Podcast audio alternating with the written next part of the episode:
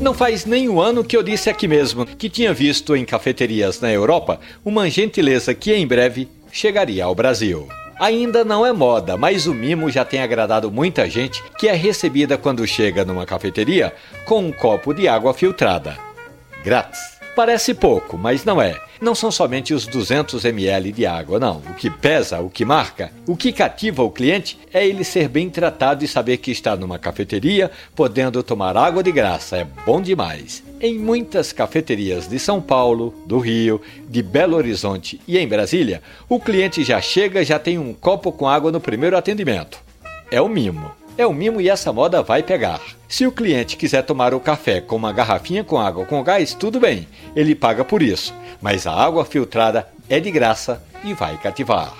Você pode ouvir esse podcast quantas vezes quiser e pode até baixá-lo para mandar para os amigos. Ele está hospedado na página da radiojornal.com.br ou no twitter.com/café conversa. Um abraço, bom café.